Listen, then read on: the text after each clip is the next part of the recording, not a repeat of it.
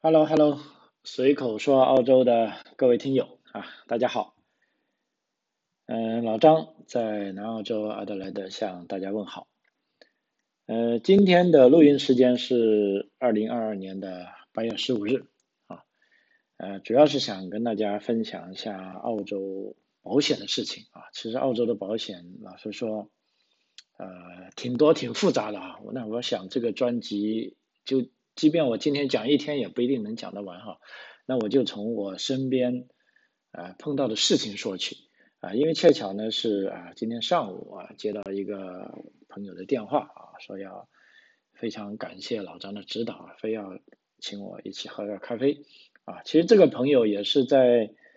四年前啊，我的一个听友啊，就随口说澳洲专辑的听友啊，商业移民的幺八八。A 的这个商业移民啊，因为来到澳大利亚之后呢，按照签证要求是需要做生意的啊。那么当时老张呢就帮他呃设置了这个生意啊，等于说从零开始辅导。那后来呢，他生意满期了啊，两年之后到现在其实已经拿到 PR 了啊。不过由于当时这个生意选择的比较好啊，跟他实际情况比较结合，就啊他说既然赚钱了。啊，那既然赚钱了，就继续做下去啊，也没有像很多商业移民一样就拿到身份啊，就把这个生意卖掉啊。结果这哥们没卖啊，他就继续当他的正常工作做下去啊，一直以来都做得比较好啊。我们也就是逢年过节啊联系一下啊，因为我这个人吧，老实说呃比较不善于社交啊，也不太呃善于跟人打交道啊。而且也并不会很喜欢在很多人的这种社交场合，呃游刃有余吧啊，相当于自己是比较闷的一个人啊，自己宁愿呃待在一旁啊发呆啊，都不太愿意跟人打交道。也许这也是来到澳洲之后的一个，呃，我感觉我也许是有点变傻了吧，也不知道为什么，就你越不擅长于做那个事，就越不愿意去做；那越不愿意去做呢，就越不擅长做。啊，所以很多啊，当时听我的节目来到澳洲的朋友呢，包括我帮他办理移民的朋友，啊，都说老张你怎么不活跃一下，不组织一些呃听友啊群友一起活动？啊，其实这个真的就是我的弱项，我并没有组织这些活动，啊，所以一般都是啊，他们有什么情况啊，如果想到老张，我也会来继续会来找我啊，无论是好事啊坏事。啊，好事就一起分享啊，坏事呢就出谋献策啊。其实大部分人呢都过得平平淡淡啊，我觉得这啊其实就是生活，生活就是这么平平淡淡啊。所以今天这个哥们告诉我呢，他说啊非常感谢我啊当时力劝他啊买了这个等于说公众责任险，因为他是做生意的嘛，我就告诉他一定要买这个保险，一定是不能省钱。啊，结果呢，他真的是这一次呢，就在呃，应该是几个月前吧，啊，有个客人在他店里啊滑倒了。那么，如果按照正常手续，他没有买保险的话，他可能会赔得很惨。那恰好他这次已经买了完备的这个商业保险啊，通通由保险公司啊去打理啊，对他来说甚至都没有骚扰到他的这个正常生意啊，所以他非常感谢。啊，一定要我出来，呃，聊一聊啊。那么这个听了这个故事啊，其实我也很感慨。我想，既然啊有这些，呃，朋友们可能有需要啊，有的尤其是刚来到澳大利亚的，无论你是呃自己工作啊，或者生活啊，甚至从事商业啊，哪怕是学习啊，例如学习签证啊，那么澳大利亚政府是明确规定的啊，来澳大利亚学习必须要有啊这个呃医疗保险。啊，否则的话是，你办签证是没法办下来的啊。那么由此看来呢，保险啊，在澳大利亚来说是非常非常啊重要的啊。我觉得每一个人啊，多多少少都需要了解它啊。甚至不管你是做生意也好，你是一个留学生啊，或者你刚来这边啊开始新生活跟工作的啊新移民朋友啊，这些我觉得都需要啊再次啊郑重的提醒一下你啊，因为保险啊。呃，在澳洲生活久了的朋友啊，可能也会感觉到啊，就是说，呃，甚至在平常日常当中，尤其是你跟当地朋友聊天啊，呃，按照他们的定义，什么叫中产阶级呢？啊，就不仅说你是有车有房，有一份比较好的工作啊，比如说薪水达到中位数的，还有个呢看你的开销，那你的开销方面呢，甚至还会具体到你有没有一些啊像样的保险啊，因为保险这个东西呢，老实说呢，呃，涉及到生活的方方面面啊，如果你是一个啊中产的话，那那按照本地人的定义，你就应该至少每个月在保险上可能要花百分之一二十的钱，啊，因为保险这东西，呃，大部分澳洲人也没有存款，啊，他也不会像我们想象中的，他就一笔把它给付掉了，啊，甚至有的保险你是没有办法一笔付的，你只能是按照你的收入啊，每两周付一次，或者有的是每周付一次，啊，有的是每个月付一次。啊，那么周而复始的，就是说利用这个保险啊，把自己生活中的一些啊预预防啊不幸的事情给它给叫 cover，也就是说把它涵盖起来。譬如说工作的啊，你可以买一些啊工作保险啊，这个工作保险呢，甚至可以呃保障你的工资。譬如说我现在是高薪收入，我每个月啊我每年的年薪是十五万啊，所以我可以买一份相应的保险，就保障。我每个月有十五万的收入啊，如果我不幸失业了啊，或者我由于种种原因没有达到十五万，那这时候你就可以触发了这个保险的条款啊，那么由保险公司来赔付你啊，让你确保啊每每年达到十五万的年轻，那这样呢就可以啊有利于啊帮助你实行自己的这个呃生活计划啊，同时呢确保你的生活质量。啊，那么医疗方面也是啊，更是这样了。其实啊，医疗可能有的朋友说，哎，澳洲不是全民医保了吗？啊，这的确是啊，就是说对于大部分人来说，或者是呃，应该所有人来说，澳洲的公民或者澳洲的这个绿卡持有者，澳大利亚政府是提供全民医保的啊。但问题呢，这个全民医保呢，并不是说啊百分之百就全村各处都保啊，它只是呃保障了啊这个医保范畴之内的。啊，那么哪些是之外的呢？比如说这个，呃，牙医啊，牙医在澳大利亚的这个医保体制内呢，很奇怪啊，它没有加进去啊。当年就是因为就是说这个牙医，呃，就好像是跟美容有关，而且这个牙齿嘛，好像它是一个叫易耗品啊，因为它不断的有机械运动，不断的要磨损啊，所以在当年。澳大利亚政府在设立全民医保中呢，就没有把它设进去啊。直到现在啊，那么绿党啊是一个小党啊，在上一次竞选中呢，要想把牙医也纳入全民医保啊，那这个的确是引起了一番轰动啊，也的确有很多人啊想把牙医纳入全民医保，但问题呢，呃，随着目前这个政府的开开支本来就巨大了啊，就是说，那你要确保政府要有足够的钱才可以把牙医。纳入全民医保，所以现在牙医呢基本上是没有纳入去的啊，除非当然了你是够穷啊。第二呢，你这个牙是因为事故造成，比如说你的确是由于某种疾病啊造成了你的牙啊出现了问题，否则的话你说我这个牙齿黄黄的，我现在去洗一次牙，或者我这个牙掉了，我要去把它补起来，那基本上这是不属于澳洲这个 Medicare 这个全民医保范畴的。那这时候呢，你就要用额外的这个保险来承担，就是说你自己要买这些保险啊。还有一个诟病就是，比如说你生了病，万一别人帮你叫了救护车啊，那么救护车的服务可是很好的，但是在澳洲的这个全民医保里面呢，恰恰是没有包含这个救护车保险，就是说你如果半路啊，不小心倒在路上或者被车撞了，那路人都是很热心的，帮你叫了救护车，嘟嘟嘟把你送进医院去了啊，治好了以后你就会，当然只要进到医院里去啊，只要你是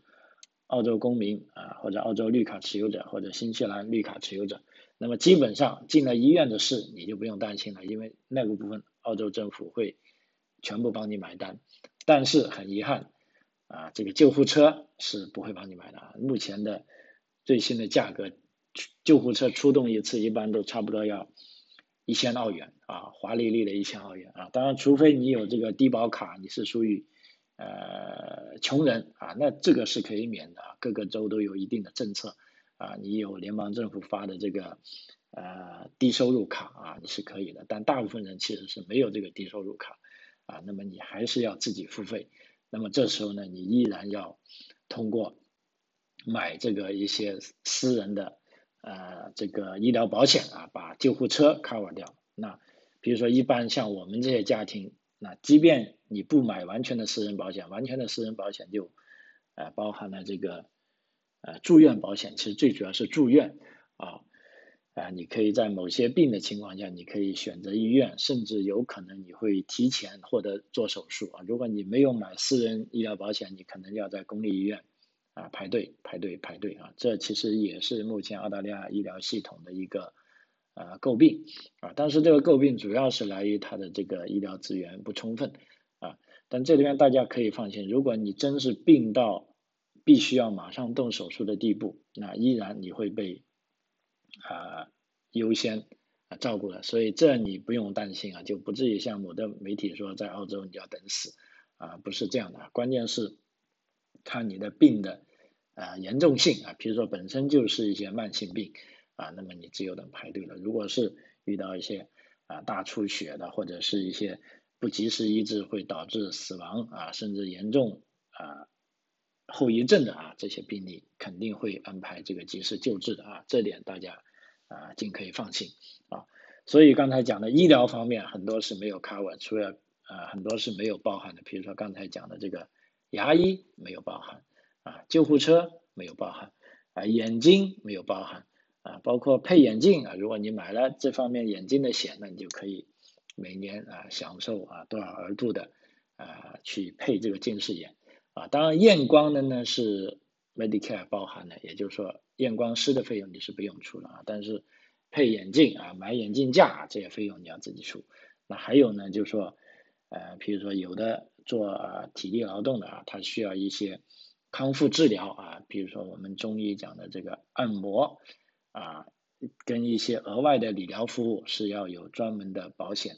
啊。才能够 cover 的啊，否则的话，那你可能要自己付一笔费用啊，呃，所以这就是医疗方面的啊，所以对于一些新移民朋友来说啊，如果你觉得买医疗保险比较昂贵啊，因为一般目前来说，一般一个啊四口之家啊，典型的啊，如果你是三十五岁左右，你才开始买私人保险，大概你们一家人啊啊两个大人两个小孩吧啊。这样一个月呢，估计要啊两三百的开支啊，但是如果你只买一些呃最必须的，比如说我刚才讲的这些啊，救护车啊，牙医啊，眼科医生啊，其实最重要就是这几点啊，我觉得就够了。那么这呢，一个月一百多块钱就可以啊打下来啊，这样其实还是很划算的。这样的好处，比如说你洗牙可以有保险的一些给你。补助一点，你就不用那么贵了。还有去配眼镜啊，每年可以花大概啊几百块钱啊，保险公司会帮你报销啊，那其实这也是挺划算的啊。这也是一些标准的，我觉得咱们新移民朋友都可以考虑的啊。当然，如果您资金充足的话，甚至比如说呃啊，我这讲的都是要有身份的啊，就是说有绿卡的朋友。如果没有绿卡的朋友，一定我建议你还是要。啊，买保险的，因为澳洲的医院是非常贵，啊，贵到什么程度呢？啊，我可以告诉你，比如说你住一晚的医院，如果比如说你有病，必须要留医一天晚上，啊，一天晚上将会产生多少账单呢？啊，均价是二千三百五十块，啊，就无论你什么病，基本上只要你住进医院去，使用了病床啊，基本上这个价啊，当然你说如果进了 ICU 那些就更不用说了，啊，所以基本上啊是一个天价。啊，所以一定要买保险啊！保险就保障了你作为一个啊中产阶级的这个生活水平啊，就确保你没有呃得到重病的啊这个呃等于说呃，即便遇到了很大风险，但是因为有了保险啊，就可以帮你啊把这个风险给抵消掉了啊。另一方面，比如说有的朋友啊买了这个呃出租屋。啊，那么买买了投资房，那你就自然要出租出去啊。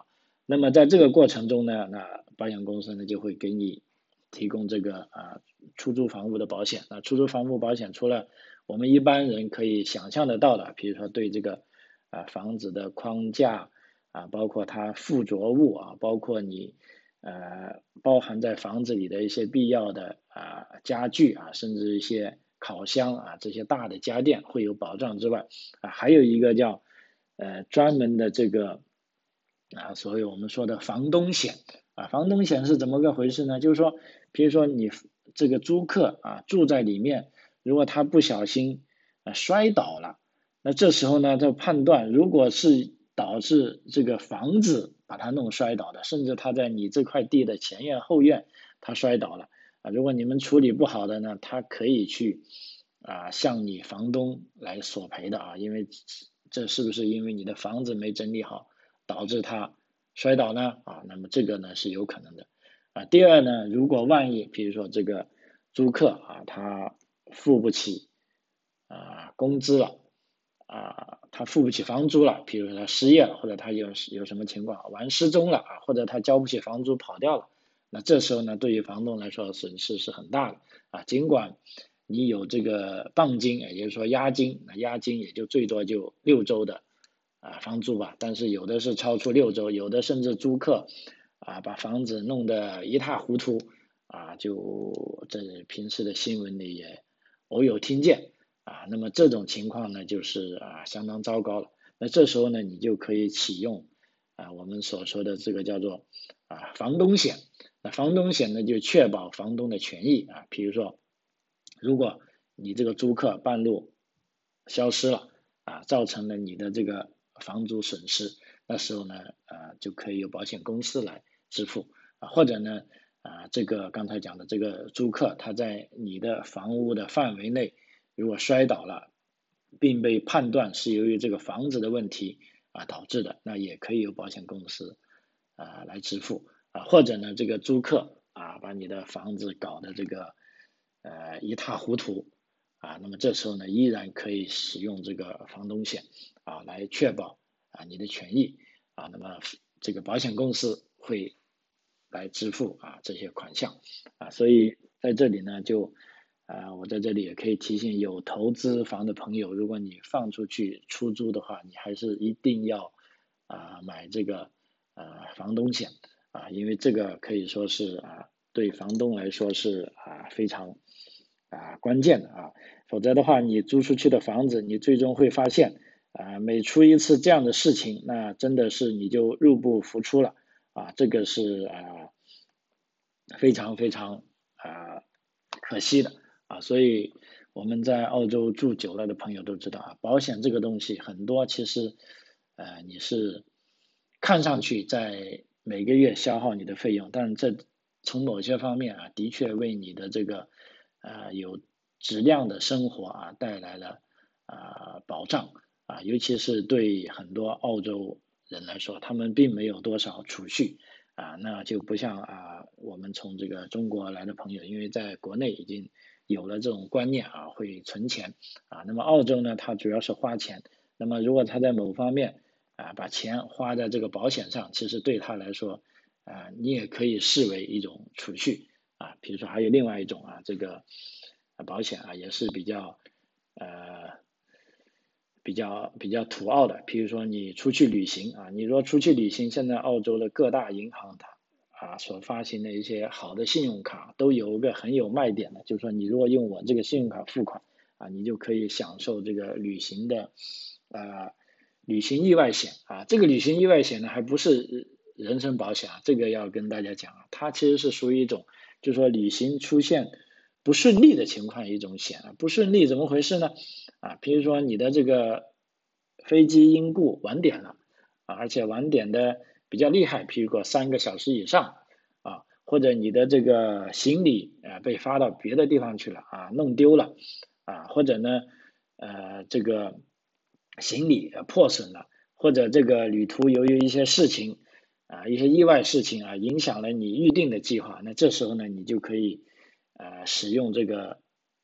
旅游险来进行索赔啊，那么这时候呢你索赔的。金额呢将由保险公司来支付啊，你们航空公司不会支付，啊，但是保险公司会支付。无论你是你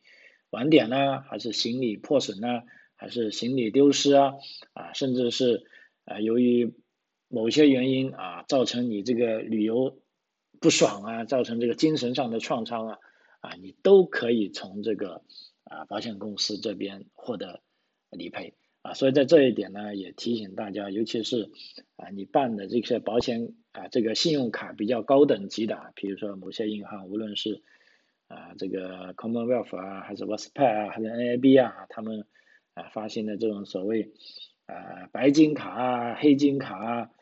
啊，或者比较高级别的信用卡，他们在发行信用卡的时候一定会告诉你，就说，哎，我这个信用卡是有这个呃旅行意外保险的功能，那你要知道，这个旅游意外保险呢，啊，是指这方面的保险，而不是说你万一啊受伤了，啊，它不是指这方面，它是指旅行中的意外啊。OK，呃，还有一点就讲一下，也是我自己遇到的，就是说我这个啊车险啊。车险呢，以前就我们家两部车哈，就是说我们跟领导一人一部车啊。之前呢，啊就很正常啊，大概每年每部车的保险啊，我们都是买全险的啊。所谓全险，就跟这个是跟中国的概念一样的，就是说啊出现了任何事故，无论是你的责任还是他的责任，还是第三方的责任啊，保险公司都会负责。那么基本上一年呢，大概是啊看按照车的价值吧，一个是六百多块钱，一个是八百多块钱啊。那么在这里呢，我是选用了一个廉价保险公司。那廉价保险公司呢，它的保额是基本上一样的啊，但是呢，它有个要求，就是说你要把平时的正常使用这部车的司机都要列上去啊，那就列我们夫妻两人啊。但是呢，后来到今年啊，因为我女儿十八岁了啊，她拿到这个呃 P license，那 P license 之后，我就在。泛滥了，到底要不要把它加上去啊？因为我在续这个保险费用的时候呢，看到啊不加也没有关系，因为它有一个条款写的很清楚，就是说如果你只是这驾驶呃等于说司机列表上的司机发生了啊保险责任事故，那我们就按照保险条款来赔。如果不是啊这些。驾驶列表上司机发生过，因为有时候你的车也可能借给朋友去开啊，他们撞了，那这时候呢，你只要稍微赔多一点啊，就 assess 的费用，比如说你是五百的啊，现在他们赔呢叫啊八百起赔啊，这也可以啊。但我后来又看了一个条款啊，就是说如果你这个人开的是跟你们一起住的啊呃，但是你又没有把它加上去。那么呢，你要额外再交一千块钱，你才能起赔。哇，这就把我吓坏了。我想这个条款不就是专门啊针对我女儿的嘛？啊，因为我女儿她又是跟我们在一起住的，在同一屋檐下的啊。但是如果你不买他的保险，那他一旦出了事，那我们就要先交一个高昂的这 assess 费用。assess 这个就啊跟大家讲，其实就是一个类似最低消费一样啊，就等于说澳洲所有的保险。啊，当你要索赔的时候，你都要先付一笔啊，类似叫索赔费吧啊，啊，有五百到六百、七百、八百，各自不等啊。总而言之，这笔费啊，你是啊，只要是你的保险责任，你要出险，你肯定要出啊。但是如果你开车被别人撞了你的车，不是你的责任，那这个费用你不要出啊。所以我这样一算啊，后来我还是被迫要把我女儿加进去，因为把我女儿加进去之后，就等于多了一个。P 牌的驾驶者就等于说他是红 P 嘛，啊叫呃等于说他不是 full license，那这时候呢，你当你加进了一个红 P 之后呢，你的保险费立马就 double 了啊，那我本来以前每年都要啊付六百的，现在就等于说要付差不多一千二了啊，但是我还是要付，因为如果我不付的话，那我也许六百，但是如果我女儿开我的这个车，她一旦出事，我首先。就要先出个一千块，才有资格理赔啊。那么这时候我一算，哎呀，我不如还是把他的保险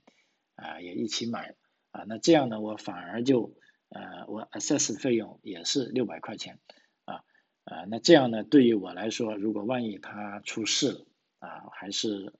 算一算还是划算啊啊。所以这个澳洲保险，我觉得这就你说他们这个是一个。呃，陷阱也好，或者是什么也好，总而言之，呃，作为我们普通人，就是呃，算不过他们啊。就是说，你还是要买啊，就是说，而且你还要按照他的要求买啊。像我女儿这样，我就必须要这样买。如果不这样买，他就没有获得这个啊保险的涵盖范围。那万一因为这些都是年轻人开车啊，老实说，这个呃小规模的磕磕碰碰啊，有时候是啊在所难免啊，所以还是要买。所以在这里呢，我这个案例呢也提醒大家，就是说当你们家有 teenager 的时候，也就是说啊十八岁那种啊刚拿到车牌的啊，尤其是红批的啊，你要记得一定要看清楚你所在的保险公司的条款啊，一定要把它覆盖进去。啊，虽然老实说，我在这里没有研究过所有保险公司的条款，但是我可以确信的就是，只要你随便加进一个 P 牌的开车者啊，你的这个保险费用肯定要大涨啊。那有的朋友说我换一个保险公司行不行？那按照我的逻辑推理来说，我觉得整个行业都是这样的啊。你即便换一个，也一定是啊八九不离十的，无非就可能以。换一种形式的说法，啊但是你要付的钱啊，肯定是这么回事啊。但是呢，从这个呃安全跟这个抵抗风险的角度出发，我还是建议啊，还是要帮孩子买保险啊啊，这就是我自己的一个亲身经历。因为我也是今年我女儿开始拿到红皮之后啊，我才接触到这个事啊。以前人家说的，我还呃不太相信啊，觉得这保险公司怎么那么怪啊？现在啊，还果真是这样。啊，但是你又没办法找出他的这个呃，就可以呃可可以投诉他的地方，因为他整个行业就这样。哎呀，他也说的很有道理，就是说啊，像你这种啊初学者，一定是呃处于属于这个高危人员的，高危人员我就要收比较贵的保险费啊，这个也没办法啊。那还有一点呢，就是说买保险的时候，大家可能也啊经常看到。啊，这个保费每年都在涨啊，而且像尤其像今年这个物价啊飞涨呢，就保险费涨得更更更厉害。那这时候呢，有朋友就会出招，就说啊，第一你就换一个保险公司啊，这的确是有效啊，因为这边的保险公司很怪。按理说我们老客户买保险，他应该给优惠你才行。啊，但恰恰相反，这边呢，你老客户买保险，他不给优惠，反而涨得最厉害。啊，这时候呢，你换一个保险公司也可能会便宜点，因为你这时就当是一个这个保险公司的新客户啊，买进去。但是这个呢，对你买车险啊，我觉得是适用的啊。但是我今天要讲的呢，就是说一个朋友也提醒我，就是说你买这个呃住房险啊，比如说我们每个人。买的房子的都有房产，那之后你一般都会把你的啊房产，无论是你的自住房也好，啊你的出租屋也好，啊你要这个买保险的时候呢，就足额投保很重要。什么叫足额投保呢？比如说你这个房产如果市值啊一百万，你就应该按照一百万买啊。如果你市值一百万，你只按三十万买了呢，啊这会有什么问题呢？我们现在跟大家啊分享一下啊。因为很多朋友以为啊，只要我没有理赔过啊，首先保险公司就不应该涨价啊，或者我的房子已经是年纪很很大的了，很久房子就不值多少钱啊，随便保个低位数即可啊。比如说，我认为我这个房子啊，大概也就买的时候是五十万，但现在很老的，大概只有二十万，我就买二十万啊。其实呢，这个作为保险公司的啊这个专业人士来说呢。啊，他们不认为这样，他们反而建议你应该进行啊足额投保啊，为什么呢？啊，我们这个呃举个例子啊，比如说有朋友觉得他的房子很旧的啊，比如说是六七十年代买的啊，那么投资个十五到二十万啊，投保的时候就按这个房子十五到二十万足够了，因为就房子来说啊，可能保险公司也只会赔那么多啊，但是这样的想法是。有错误的啊，错误在哪里呢？啊，我们来看一下这个保险公司在定损定损的时候，它会啊怎么样的？比如说在定损时，它都会看房子的评估报告啊。假定你这个房子是，比如说一九六零年代或者一九七零年代的房子啊，只保了大概十五万的啊建筑保险，因为那个年代的房子到现在大概它的这个建筑成本也就是啊十五万左右啊，这个老实说也不为过啊。但是由于一场大火把这个房子烧毁了，那么房子这时候需要重建，哎，现在你突然想，哎，我是买了这个房子的，现在就要求保险公司来理赔，啊，结果呢，保险公司评估这个定损失发现啊，这个按照目前这个物价啊，这个房子的啊评估价值啊，估计要三十五万，那这时候呢，你就有问题了啊，因为为什么呢？等于说你保的价值是十五万，然后这栋房子保险评估这个建筑物的实际价值啊，比如说啊，它有三十五万，那这时候呢，十五万除以啊三十五万呢啊，就是百分之四十二险，百分之四十二点八，也就是说你当时买十五万的险。你是只保了这个房屋价值的百分之四十二啊，就是说一半还不到。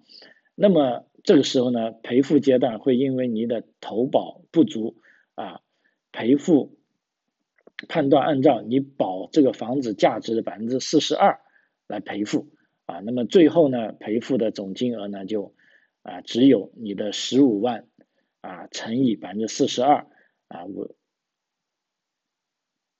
大概是啊四五二十，大概是六万六点四二八万啊。那么这些钱呢，老实说，远远的是达不到您重建这个房子啊所需要的花费啊。所以这方面呢，就这些啊保险行业的朋友就告诉大家呢啊，即便你是旧房子也好啊呃，哪怕多旧，你都要一定要。足额投保啊，所谓足额投保啊，如果你不清楚什么是足额投保，那你一定就要把这些啊实情啊告诉啊这个在买保险的时候告诉保险公司的人，因为按照目前澳洲的这种行内的认识呢，就是说呃有些越旧的房子啊，由于它的工艺和建材的特殊性啊，它的维护以及维修费用是比呃新房还要高的啊。所以在建筑成本无限上涨的情况下，哪怕是维修家里其中某一些部分啊，那些维修费用的涨幅也会伴随这个啊材料成本啊人工成本啊通货膨胀啊等原因而增长啊。那么，所以保险公司为什么它的保费每年都涨呢？它在每年给你 renew 更新保单的时候呢，保险公司一般都会啊增加你的这个建筑价值啊，就确保。你这个房子在下一年可以 cover 到啊通货膨胀啊建筑成本上涨啊啊等等啊这些情况。啊那么这时候呢呃基本上如果你能够按照保险公司的啊要求去买呢那你的这个获赔的啊我们叫只能说是获满意赔付啊因为这几年的确我也看了不少朋友由于对这个保险的啊，不太了解啊，在买的时候没有问清楚，一直到啊索赔的时候啊才发现啊当时没有考虑清楚啊，要么就啊保险公司呃拒赔，或者就保险公司没有赔到啊令他满意的啊这个呃金额啊，比如说一个很典型的案例啊，就呃应该疫情前吧啊，有个朋友的房子啊着火了。啊，那他很庆幸啊，说着火了不要紧，反正我买了保险了。好，那么就去索赔了。那保险公司的人上门定损啊，发现是由于这个呃电器开关啊接触不好啊，导致了厨房那边啊发生火灾啊。那这时候呢就调查那个开关，发现问题呢，后来保险公司呃拒绝赔偿啊。为什么呢？他发现这个开关呢啊不是澳洲这个。电工协会认可的，而且是这位朋友他是呃海购嘛，好像从这个海外啊淘宝还是哪里啊一起海运进来的，那这个东西呢并不符合澳洲的标准，那这时候呢保险公司就认为，由于啊这个朋友啊他使用了违反澳洲法律的这个电器开关啊，造成了啊这个房子的火灾啊，不但只是没有给他赔付，还把这个事告诉了。啊，警方啊，结果后来调查，好在他这个房子呢，只着了自己家里的一部分，没有蔓延到邻居那里。如果一旦他把邻居的也不小心点着了呢，那他这一次赔偿就啊非常非常大了啊。这是一个啊给我印象非常深的案例，就是说，呃，还有一个也是啊被拒拒绝赔偿啊，就是说有个朋友啊也是。啊，因为平时嘛，在疫情前啊，就都是在这住的时间不长啊，大部分时间还是回啊国内去住啊。结果有一次回来之后，发现房子有个水龙头啊，由于水压过高啊，还是这个反正就爆了啊，把整个二楼都给淹了，基本上就一片狼藉了啊。当时一般人啊去看了都说啊，这个保险公司是啊肯定要赔的啊，那么就来定损吧啊。结果呢，很遗憾的是，到最终保险公司依然是没有赔啊，因为为什么呢？啊，保险公司启用了一个条款，就是说你这个房子已经超过半年没有人居住了，啊，这的确也是个事实啊，因为他们夫妻双方都啊回中国去了啊，就也在买保险的时候就没有注意了这一点，就被保险公司用这个条款啊给拒绝了啊，所以非常遗憾，因为这样房子二楼一给淹呢，包括啊这个天花板呢，二楼底板要换，到大概差不多要花了。有十万澳元吧，可以说是啊损失啊非常非常大的啊，呃，所以呃这两个啊案例，其实要举例还有的，时间关系我就不讲太多了，主要就是说跟大家呃谈一下，就今天这个事呢，就是说澳洲的保险可以说是非常啊多种多样啊，就是说大家在买保险的时候一定要请啊这个专业人士啊帮你。啊，看这些保险条款啊，还有一些呃注意点啊，千万不要人云亦云，或者就呃贪了当前的小便宜，而把这个大头给损失了。如果这样的话，就其实就完全就违背了啊你买保险的初衷啊。当然，我们买了保险是希望最好啊不要去用它啊，这个呃才是最关键的啊。好。呃，随口说澳洲啊，这一期就跟大家分享一下澳洲保险的情况啊。如果大家觉得有意思的话啊，可以在这个评论区啊告诉我，或者转发啊，或者留言啊，那我也会根据大家的情况啊，做更多这方面的节目啊。好，张口澳洲啊，我们下期再见啊，谢谢您的收听。